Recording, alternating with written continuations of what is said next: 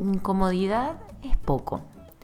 En el episodio de hoy te voy a contar un proceso que inició un 24 de mayo del 2023 y que hoy está bastante a mitad de camino. Hace poquito más de tres meses eh, decidíamos con Iñaki que no íbamos a seguir postergando esto de la casa propia. Y esto fue lo que pasó y esto es lo que aprendí y esto es lo que te quiero compartir en este episodio. Bienvenida a las personas al centro, un podcast para humanizar el proceso de los negocios digitales y aprender de las mejores y peores experiencias en el trabajo con personas. Cada 15 días te compartiré herramientas, historias e ideas para acompañarte en esta bella y desafiante tarea de trabajar y crecer haciendo lo que amamos. Muy bienvenida. Voy a intentar hacer este episodio todo de un tirón. ¿Por qué? Porque hay tanta emoción, hay tanto sucediendo y estoy tan de lanzamiento que si empiezo a darle vueltas, esto no se termina más. Quiero que sea un episodio íntimo, distinto, eh, y de hecho, tan íntimo va a ser que lo voy a grabar mientras tomo mate. ¿Por qué? Porque quiero contarte algo que es muy personal, pero que a la vez rápidamente enlaza con mis comprensiones y mis formas de trabajar y quizás en ese mix, en ese encuentro, te pueda servir. El 24 de mayo de este año, eh, mi hermana Carla, que también está en este mundo digital, eh, le adjudican, le entregan una casa que ya le habían adjudicado en un plan municipal. Unas casas preciosas, impecables, sumamente funcionales, modernas, bonitas, en una zona muy cómoda del pueblo. Y en el momento en el que le fuimos a acompañar a que se la entreguen, le dan la llave, pasa todo el acto.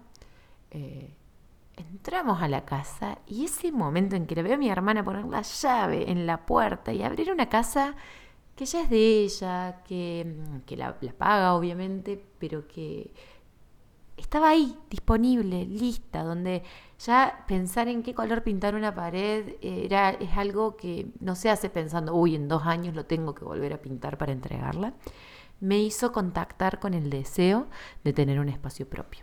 Esta casa de mi hermana también tiene un patio súper lindo y ver el patio fue el segundo momento de decir, puta, yo quiero esto para mí. En los últimos tres años, con Iñaki, mi pareja, habíamos logrado juntar unos ahorros y en esos ahorros habíamos comprado dos terrenos. El primero es uno del que yo conté en mis redes, a cinco cuadras del río, en una zona como en las afueras del pueblo. Y el segundo es un terreno también en las afueras del pueblo, pero un poquito menos afuera. Es un terreno que queda eh, entre medio. Entonces, ese segundo terreno es un terreno que tiene 850 metros cuadrados, es muy grande y que desde que lo vimos con Iñaki empezamos a pensar, che, está bueno este para vivir, si bien el que más nos gusta es el otro, eh, porque está más cerca, está más cómodo, está mejor conectado y detalle no menor, ya tiene todos los servicios instalados, a diferencia del otro que todavía está en una zona casi rural. Sigue estando cerca del río, eh, en este caso tiene más vista de río que, acceso directo, pero caminando unos metros eh, también das con una bajada. Entonces, a fines del año pasado compramos este segundo terreno y lo dejamos en stand-by porque, bueno, todos los ahorros que teníamos eh, ya se habían ido ahí y con la licencia de maternidad y todo eso. Este 24 de mayo con Iñaki eh, nos encontrábamos habiendo pagado gran parte de, este terreno, eh, con una partecita todavía financiada y con algunos ahorros hechos, un fondo de emergencia y algunos dólares que habíamos logrado juntar con nuestros trabajos en el, exterior. Entonces, eh, nada, llegué el 24, le entregué la casa a mi hermana y em, lo festejamos, saludamos, comemos algo y con Iñaki nos vamos a este terreno en el que sabíamos que por ahí vamos a poder construir. Caminamos el terreno y empezamos a pensar, bueno, a ver, ¿qué podemos hacer? Y mm, sacamos cuentas también, porque realmente los ahorros que teníamos no son ahorros para decir, bueno, emprendo una construcción grande, tradicional, donde tengo que estar todo el tiempo inyectando dinero, sino que tenemos que optar por alguna opción o en modo plan, o en modo prefabricada, o en modo trabajando nosotros. Esas eran nuestras tres eh, posibilidades en torno a nuestro contexto específico y nuestros recursos. El modo plan, eh, estos que vos vas financiando y después de cierto tiempo te pagan, era uno de los que más nos tentaba a priori.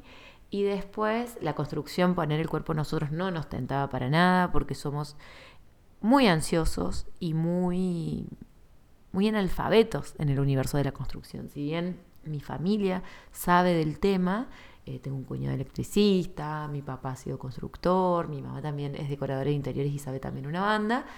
No, eh, nosotros dos, un cero a la izquierda absoluto, y vamos a tener que estar remándola y teniendo que aprender muchas cosas que no nos gusta hacer, que no nos sale hacer y que nos iba a llevar como un tiempo y sobre todo una energía vital que hoy criando a Irene, que acaba de cumplir un año, teniendo dos negocios digitales, uno cada uno, no nos estaría sobrando. Entonces, también evaluamos la posibilidad de anotarnos en este mismo plan municipal, que es un plan muy interesante. Despeñaderos está teniendo unas políticas súper interesantes a nivel municipal. Y nos dimos cuenta que un innegociable para nosotros era el terreno. Y si bien los terrenos de este plan están súper buenos, no los elegís es la casa que te adjudican y te toca. Y ese nivel de elección no era resignable para nosotros. Bueno, la cuestión es que nos pusimos a, mm, averiguar y empezamos a ver de modos de construcción. Yo eh, ahí contacté a Turma, una clienta muy querida, que hace casas en barro, que ese era como mi sueño más soñado jamás. Eh, pero que sé que por estas características de ansiedad, poca disponibilidad y ganas de trabajarlo nosotros y faltas de presupuesto, en ese triángulo de las Bermudas, una casa construida eh, con bioconstrucción no estaba muy a nuestro alcance. Entonces, pero Turma a mí me gusta su criterio, su forma de pensar, yo como ha sido clienta mía, conozco algunas de las variables que ella ve. Entonces le dije, porfa, turma, dame aunque sea una asesoría para ayudarme a posicionar y tomar alguna decisión estratégica en alguno de estos modos de construcción que yo decida. Turma, eh, con mucha paciencia y amor, nos ayudó a pensar en cuestiones relativas a la orientación, a las características de la casa, y con esa información salimos a averiguar de eh, ya casas prefabricadas, que era lo que más se ajustaba a, estas variables que les conté, de ansiedad, disponibilidad, presupuesto y demás. Y ahí empieza el viaje. Vimos con una empresa eh, que se llama La Casa Mía, si alguien quiere yo les puedo pasar el dato, realmente estamos muy satisfechos con, esa experiencia, y con otra, que no me acuerdo el nombre ahora, que las dos estaban buenas, la segunda que vimos conocimos a alguien que tenía una casa hecha con ellos acá y tenían precios muy económicos, mucho más económicos que los de la casa mía. Estuvimos tentados de ir por ahí, pero eh, mi madre tuvo la, claridad mental de hacer averiguaciones con un amigo abogado y resulta ser que esta segunda empresa, la más económica, estaba teniendo algunos problemas. Si bien estaban trabajando y entregando cosas, habían empezado a zozobrar algunos números y algunas entregas. Entonces decidimos ir por la casa mía, que es la que finalmente compramos, que era un poco más cara, pero que desde el momento uno nos había eh, gustado el trato, la calidad humana, la cercanía, la simpleza con la que nos habían atendido y asesorado. Vero fue quien me quien nos recibió y nos atendió y realmente desde el primer momento la experiencia fue muy buena. Cuestión, tuvimos una reunión a mediados de junio, porque bueno, en las primeras semanas fue sacar cuentas, evaluar si realmente podíamos, no, tener esta sesión con turma, eh, averiguar, averiguar, averiguar, y en el 20 algo de junio decidimos confirmar. Entonces de ahí en más empezó a confeccionar el, el contrato y creo que fue el 11 de julio que fuimos a firmar con Iñaki. Eh, yo creo que compartí una foto de las caras destruidas. Iñaki estaba con un resfrío atroz, veníamos, no sé si sin dormir. Fue uno de esos días que era como para recordarlo. Y fuimos y firmamos y hicimos una primera entrega. Que era lo que habíamos, lo que teníamos, se fue todo ahí. justamente en ese momento de esa entrega, que era un 70% eh, de esta etapa. En esas semanas previas al 11 y en lo que siguió, yo decidí darle impulso algo que tenía en el tintero hacía mucho tiempo, que me venían pidiendo y yo me venía haciendo la boluda, que era el programa para psicólogos. Y dije, bueno, ahora que me largo con lo de la casa, es la oportunidad de darle gas a este proyecto que está ahí esperando. Y decidí hacerlo partiendo por invitar a colegas que estaban muy cerquita en mi universo y continuando con unas entrevistas y con unas conversaciones que me permitieron calibrar bien la propuesta y chequear que realmente esto que yo pensaba que era una gran oportunidad para mí y para varias colegas, lo fuera. Y ahí empieza este lanzamiento, que estoy justo en el medio, en el momento en el que sale este podcast, que es el lanzamiento de mi programa para psicólogas. Que imagínate el nivel de pragmatismo con el que ando, que ese es el título de mi programa. Una colega, Fran, muy amiga de Chile, que también es psicóloga y trabaja en negocios digitales, me dice, vale, qué genial que le pusiste programa de psicólogas. Fran no sabía que ese era el nombre provisorio que yo estaba usando hasta que definiera un nombre un poquito más divertido. Pero cuando me lo dijo dije, sí, claro, esto es lo que a mí me están pidiendo es el programa de psicólogas. No me pidieron uno con un nombre súper sofisticado, con el que me enriedo, con el que confundo a la gente, que yo soy medio especialista en eso. Sino simple, cortito, al pie, anclado en la necesidad real y en la utilidad, que son valores y guías fundamentales para mi trabajo y para mi vida. Claramente ya lo saben, si estoy hablando de que me hice una casa prefabricada, la utilidad, la practicidad y, el poder hacer son súper importantes. La cuestión es que en medio de todo esto empezamos, empezamos a hacer una planificación financiera, una planificación eh, de fechas, de lanzamientos. Iñaki lanzó en finales de junio su última academia para asistentes digitales. Ahora no la va a volver a hacer más en vivo, sino que es simplemente grabada y con, unas modificaciones. Entonces eh, hacemos una inyección con ese lanzamiento, después viene mi pre-lanzamiento del programa, donde se anotan estas 22 colegas que se suman y frenamos. Frenamos en seco porque cumple años eh, Irene, su primer año y mi primer año de maternidad y me tomé una semana y empecé a juntar fuerzas para lo que se venía después, que era el lanzamiento propiamente dicho. ¿Por qué hago todo este relato de caos y, cosas? Bueno, en el medio fue comprar pisos, cables, cosas, cosas. Hay muchas cosas para comprar una casa. Financiándolo mucho con tarjeta de crédito, que en Argentina, por, una cuestión de inflacionaria y de, bueno, de devaluación y demás, las tarjetas de créditos en cuotas fijas, en pesos, son convenientes, bien usadas. Entonces, empezamos a, desglosar en etapas el trabajo, definimos qué iba en tarjeta, qué iba con el efectivo, qué salía de estos lanzamientos y cuáles son los objetivos a los que tenemos que llegar. Y empezamos. Un detalle no menor en este contexto es que eh, si bien yo cuento con financieramente quizás no tengo como un respaldo muy grande porque cada, nuestra familia no es una familia que tenga como mucho capital en stand-by esperando a ser prestado. Eh, sí contamos con un capital social increíble, con este padre constructor, con esta madre que también sabe mucho de construcción eh, y de todo lo que es el mundo interno de la casa, con este cuñado electricista, con mi otro cuñado que también ha trabajado en construcción en Nueva Zelanda, en España, en distintos lugares.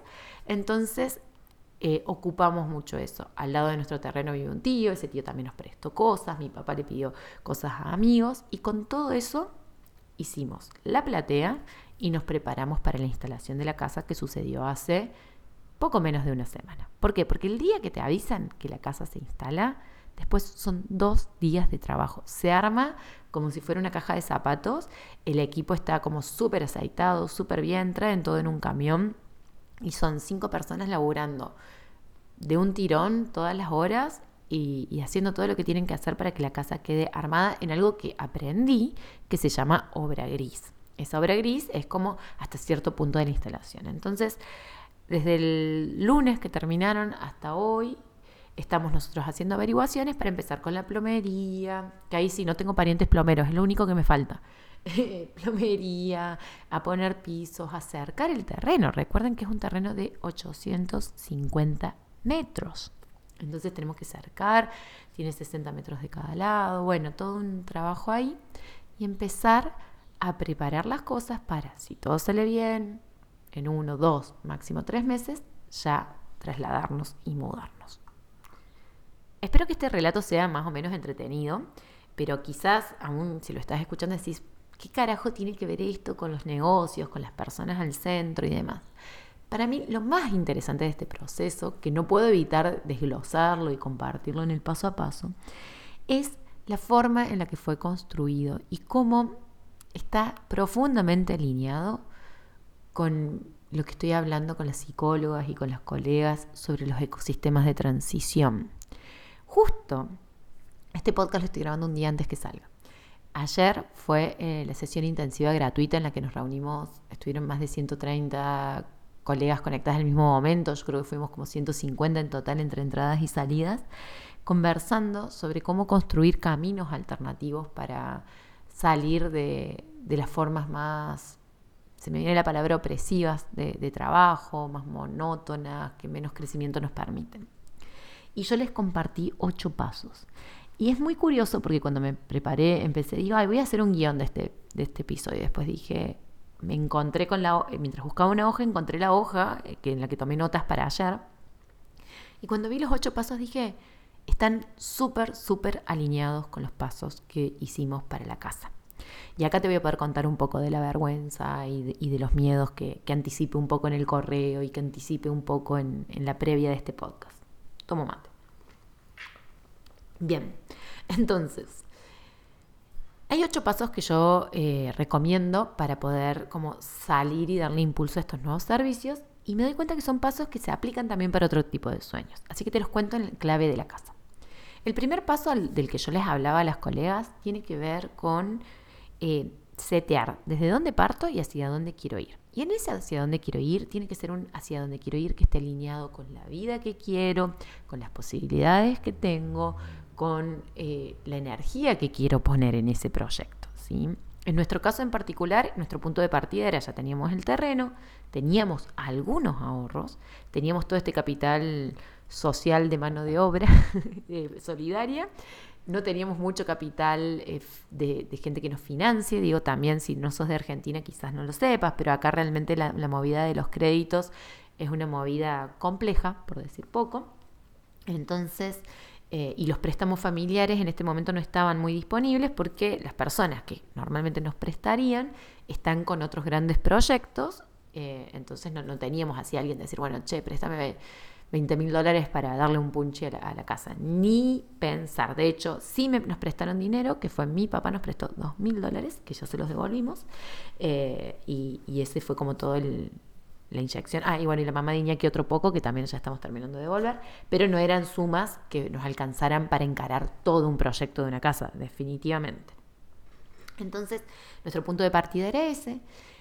Y nuestro norte, nuestro horizonte, no era cualquier norte y horizonte. Con Iñaki no soñamos toda la vida con la casa propia y si bien nos encanta delirar y pensar, ay, pondríamos una ventana así o tendríamos un living así o nos gustaría una mesada de esta forma, no es un sueño central como lo han sido otros sueños, como por ejemplo ha sido el de viajar o el de eh, tener un patio.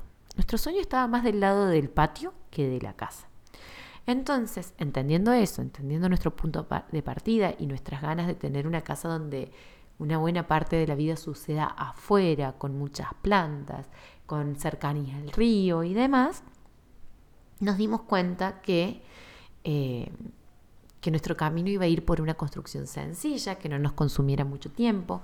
Otro, otro elemento de nuestro punto de partida es que somos dos personas con mucho impulso, con mucha energía y con muy poca paciencia para este tipo de procesos. Nos encanta empezar y terminar cosas, nos encanta eh, arriesgarnos, tomar decisiones y darle gas. Eso es muy propio de, nuestro vínculo y de hecho eh, es algo que, nos hemos dado cuenta que nos, eh, nos une como pareja. Hay muchas personas para quienes la presión en cortos plazos eh, es un desencadenante de debate, de discusión, conflicto. Para nosotros es como una boligoma, porque nos encanta esa adrenalina de estar juntos pechando para el mismo lado. Lo hemos vivido mil veces con los viajes, lo hemos vivido con nuestros negocios, lo vivimos, bueno, con, ni hablar con aire, y ahora con la casa fue una fiesta. Es como acostarnos cagándonos de risa del nivel de, delirio y, de riesgo, es como algo con lo que nos conecta, ¿sí? Bueno, psicólogos escuchando esto se van a hacer un plato con todo lo que les estoy compartiendo. Entonces, bueno, punto de partida y punto de llegada eventualmente, no ahora. En ese punto de llegada nuestro, la casa que querríamos, aunque nos gusta mucho el patio, era un poco más grande que la que construimos. Pero bueno, entendimos que lo que venía ahora era un paso intermedio, ¿no?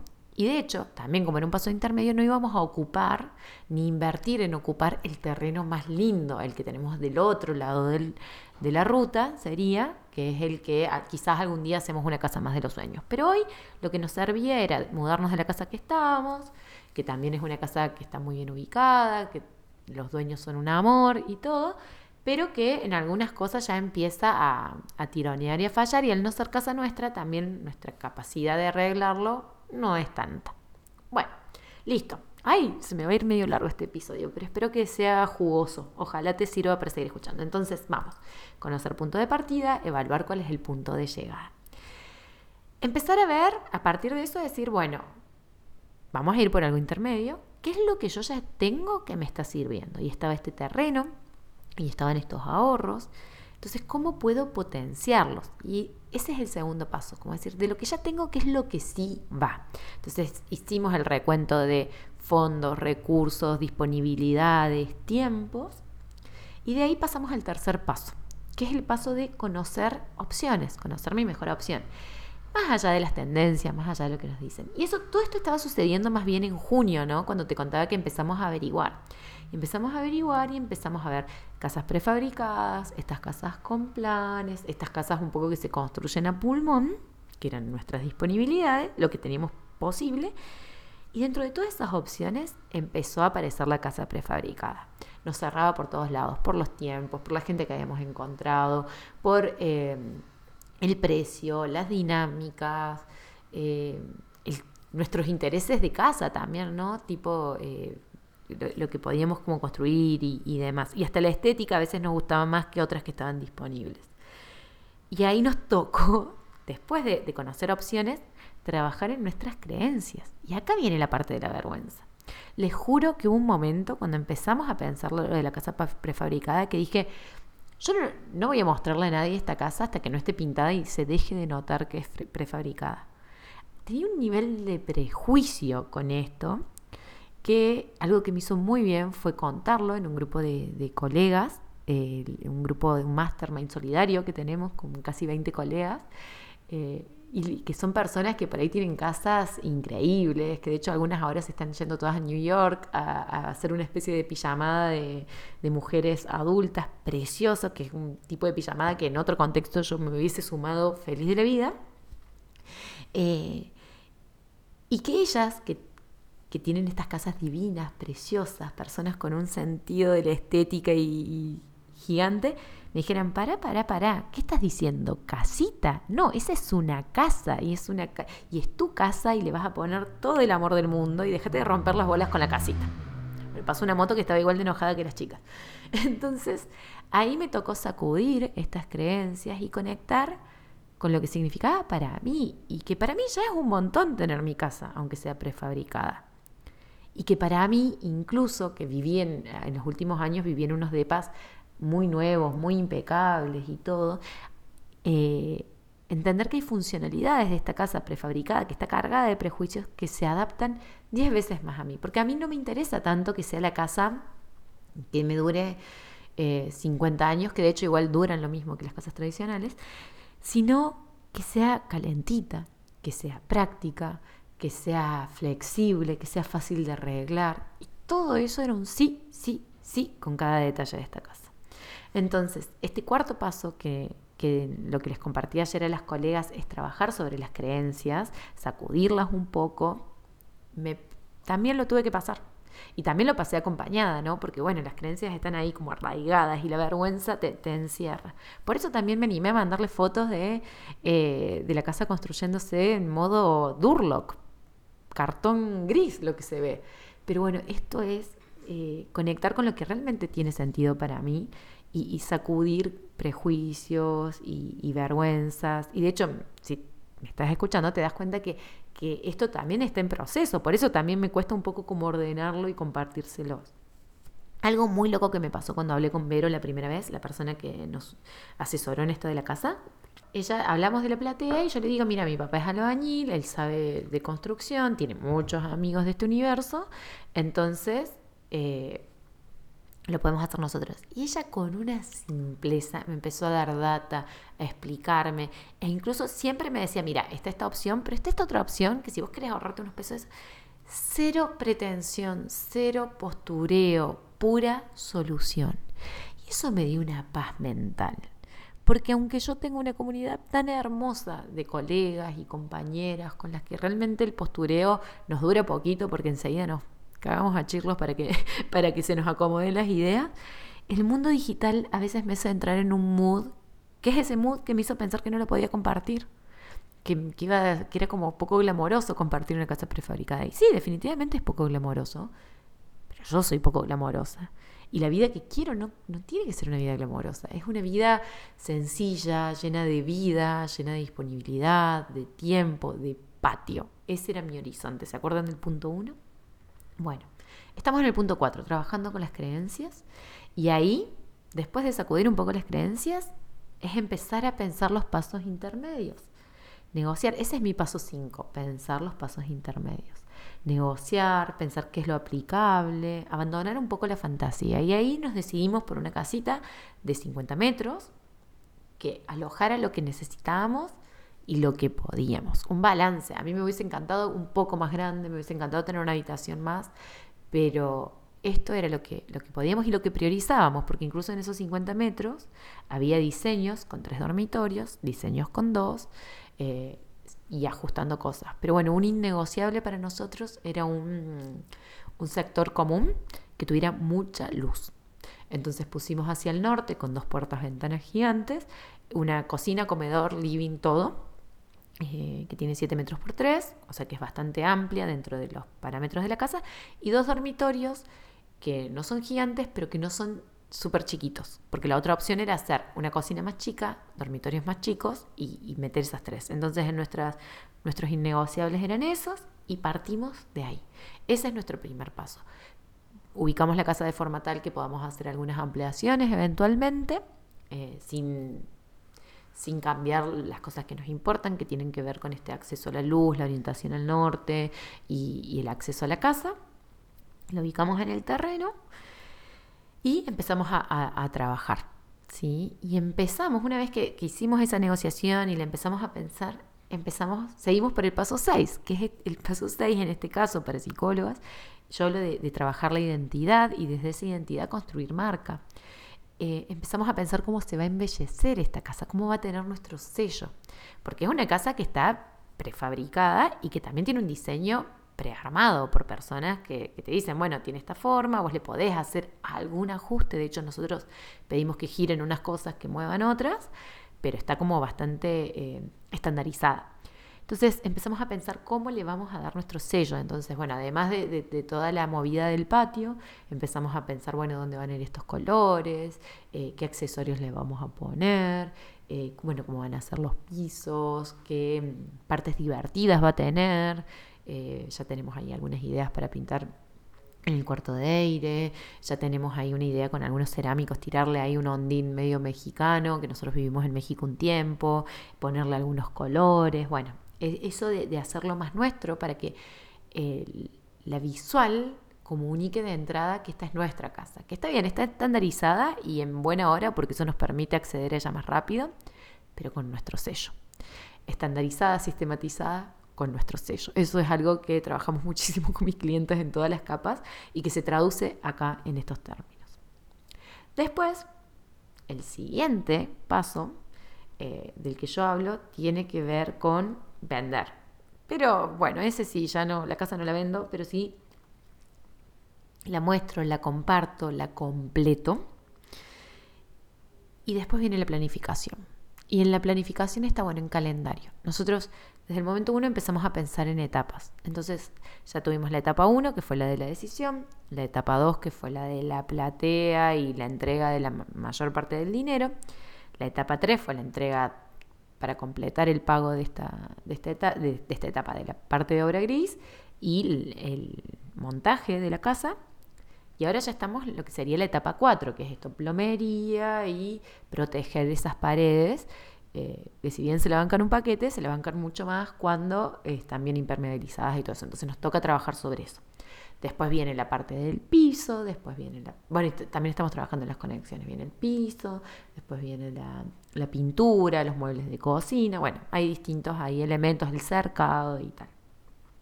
Y eso lo vamos calendarizando para no colgarnos, para no eh, dejar que pasen las semanas. De hecho, ayer en un momento hablábamos con Iñaki de, bueno, entonces, ¿qué nos toca? Y, si no tuviéramos las cosas anotadas, les juro que es muy fácil que pase una semana sin que hagamos nada. Entonces, como sabemos que, por ejemplo, la plomería demora una semana, sabemos que lo tenemos que resolver esta semana para poder seguir avanzando en el ritmo que queremos. ¿Sí? Ese ubicar en el tiempo nos permite seguir avanzando. Entonces, son ocho pasos. El número siete mm, creo que no aplica para la casa, pero todos los otros aplican fantásticamente. Te los repaso rapidito porque quizás te puede servir a vos también para pensar o algún proyecto vital o, supongo que mucho más, la creación de algún tipo de servicio superador de lo que venís teniendo. La creación de una forma de trabajo que se ajuste más y te acerque más a esos lugares que deseas en la vida desde tu profesión, desde lo que venís haciendo. Paso uno, conocer tu punto de partida y visibilizar cuál va a ser el horizonte hacia el que vas a caminar, cuáles son las prioridades, cuáles son los innegociables, cuál es el verdadero sueño. Puede que tu sueño sea la casa para toda la vida, diseñada milimétricamente y estás dispuesta a trabajar cinco años en, que eso salga perfecto, o puede ser que tu sueño sea moverte, mudarte, tener libertad, tener un patio grande y estás dispuesta a vivir en una casa minimalista, como fue nuestro caso. Conocer eso, setear esa base para empezar a preparar los pasos intermedios. ¿Cómo empezamos a preparar los pasos intermedios? Viendo qué tenemos, qué nos funciona, puliendo y saneando eso que ya está.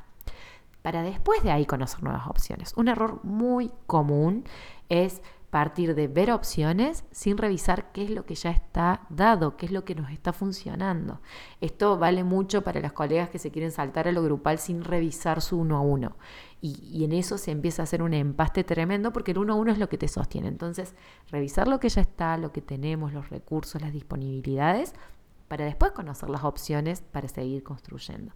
Trabajar las creencias para que ni la vergüenza, ni el miedo, ni los prejuicios te pongan freno de mano y te rompan eh, el motor con, el que tenés que empujar. Y después de ahí empezar a pensar, bueno, ¿cuál es mi siguiente paso para llegar de ese punto de partida hacia dónde quiero ir? ¿Qué es lo que tengo disponible ya y hacia dónde puedo empezar a avanzar sistemáticamente y cuidadamente desde donde estoy? ¿Para qué? Para después empezar a imprimirle mi sello, aunque no sea la versión ideal. Yo le juro, o sea, si yo pudiera construir una casa mágicamente no tendría la forma de la que, la que construimos ahora. Si bien me gusta mucho, elegiría otras cosas, elegiría, no sé, unos ventanales antiguos, qué sé yo, capaz que alguna cosa, no sé, algún balcón, no, no, no sé, otras cosas le pondría. Seguramente un techo vivo, en una prefabricada no puedo hacer un techo vivo, pero así todo, tal como está desde donde está, yo ya le puedo dar mi sello. Entonces poder darle ese sello, esa identidad y desde ahí comunicar es fundamental. Después, si hablamos de servicios, aparece esto de vender, de comunicar, de hacerlo funcionar. ¿sí? Este sería el paso 7. Y el paso 8 es planificar, poner en el calendario, ordenar, darle una secuencia lógica a, a esos pasos que le siguen al primer paso, para ocuparnos, para darle fuerza, para no perderlos de vista. Yo hoy estoy feliz de estar en esta etapa de la casa. Estoy feliz porque en uno, dos, tres meses me voy a estar mudando. Y sé que hay mucho por hacer. Y sé que hay mucho por construir. Y también sé que no es la casa ideal, pero es una casa real y eso es un montón. Y es un montón en el contexto en el que estamos, que no me quise meter mucho ahí, pero hay un contexto de mucha desesperanza eh, en muchos relatos y, y ser dos personas que trabajan independiente en el mundo de los negocios digitales, pudiendo concretar sueños a esta velocidad, que no es ni la más veloz ni la más lenta, me, encanta porque es nuestra velocidad real, está a nuestra medida en base a nuestros privilegios y también en base a los privilegios que no tenemos y que los vamos construyendo juntos y, y con confianza y con vistas. Así que Si todo sale bien, eh, este verano voy a compartir fotos de un patio en construcción, de muchas plantas que vamos a intentar cuidar y ojalá que lo que les pueda compartir en un par de semanas sea esta casa que está estandarizada y sistematizada por otras personas que me ayudaron a llegar a esta y que va a tener mi sello, mi identidad impresa, nuestra identidad, con los detalles, con los colores, con lo que hace la experiencia. Así que bueno, gracias por quedarte acá todos estos minutos en este podcast que es un poquito random y un poquito alineado. Si sos psicólogo y lo estás escuchando, estoy justamente lanzando este programa en el que hay estos mismos ocho pasos, pero para trabajarlos en clave de tus servicios digitales. Si no sos psicólogo igual, quédate por acá que hay varias que me están pidiendo que haga algo similar para otras profesiones. Si sos una de ellas, podés escribirme y contarme qué te interesaría. Si no, igual Volvé a escuchar, anota estos ocho pasos y empecé a pensar cómo aplican para tu cotidiano, porque creo que es muy potente y es una sistematización, ya que hablamos de sistematización y orden, de cosas que vengo viendo y trabajando con muchas clientas en los últimos años y que les ha permitido a otras alcanzar sueños y a mí también. Así sea la casa, así sea el programa, así sea el crecimiento que permite con un programa sostener una casa. Así que bueno, muchas gracias por estar del otro lado. Me encantaría que me compartas también si tenés alguna historia de casas y aprendizajes y vergüenzas y resonancias. Me encantaría también que me hagas parte. Me podés escribir al Instagram, me podés comentar acá, me podés eh, mandar un mail a hola valentinaferrario.com. En Instagram estoy como arroba valentinaferrario.psi de psicóloga. Así que cualquier cosita, ahí seguimos conectadas. Muchas gracias por estar del otro lado y por dejarme hacer este desvío que igual tiene que ver con crear proyectos con las personas al centro. Te dejo un abrazote. Antes de irme, quiero agradecerte por haber llegado hasta acá, por haberte quedado, por haber escuchado, por haber vuelto si ya nos conocíamos o por haber llegado si sos nuevita en este territorio. La mejor forma de seguir multiplicando lo que acá hacemos es que si te gustó puedas compartir, poner una estrellita, escribirme un mail o simplemente pasarle este dato del podcast a alguien a quien creas que le puede servir. Muy bienvenida a ser parte de esta comunidad, muy bienvenida a estas conversaciones quincenales. Nos vamos a seguir viendo, nos vamos a seguir escuchando. Gracias por estar acá.